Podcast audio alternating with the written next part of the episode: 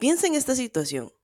Habemos dos bandos casi siempre en los teléfonos móviles, los de Samsung y los del iPhone. Los que compran iPhone siempre van a tratar de justificar por qué compraron el iPhone. Y los que compran un Samsung siempre tratarán de justificar por qué compraron un Samsung. Eso precisamente es el sesgo de apoyo a la elección. Y es lo que veremos hoy. Bienvenidos a Ecom Jungle, el podcast, en donde te daré las claves que te ayudarán a conquistar la jungla del e-commerce. Soy Laura Bolaños, consultora de negocios digitales. ¿Te gustaría saber cómo influir en el comportamiento de tu consumidor con tu marketing y ventas? Quédate conmigo un par de minutos y lo descubrirás. El sesgo de apoyo a la elección es nuestra tendencia a defender nuestras propias decisiones o a percibir más tarde nuestras elecciones como mejores de lo que realmente son, simplemente porque las hemos tomado.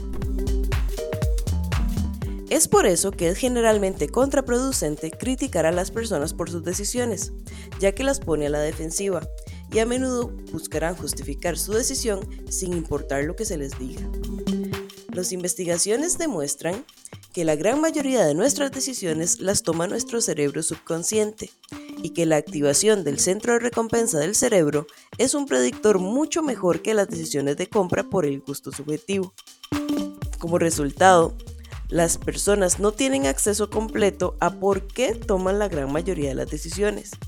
Y por lo tanto, el cerebro crea automáticamente razones después del evento para respaldar la autopercepción. Los estudios de investigación han demostrado que los aspectos positivos de una elección tienden a recordarse como parte del proceso de decisión, pero los aspectos negativos tienden a asociarse con las opciones rechazadas.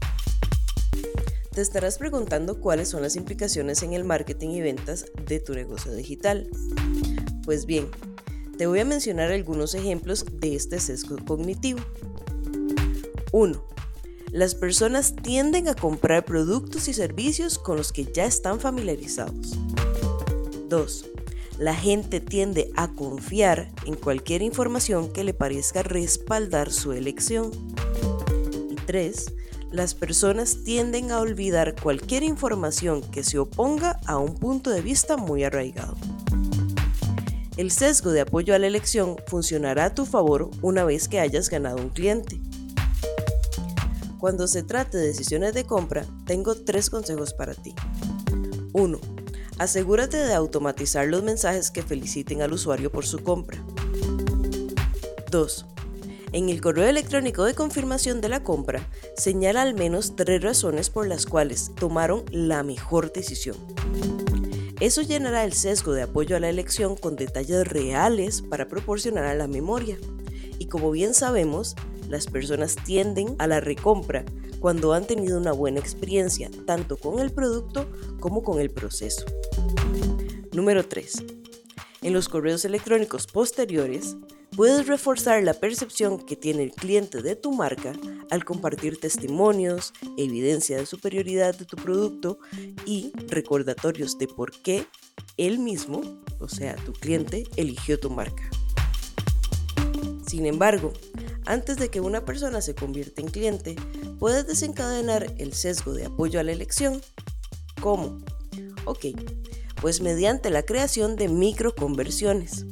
Por ejemplo, una suscripción a un correo electrónico, un me gusta en las redes sociales. Lo que hace que él o ella tome una decisión que defenderá inconscientemente. Cuando se confirme el progreso y la toma de decisiones de los clientes, se moverán sin problemas por tu embudo de marketing. Estos sesgos cognitivos están presentes en diversos grados y casi todos los tenemos.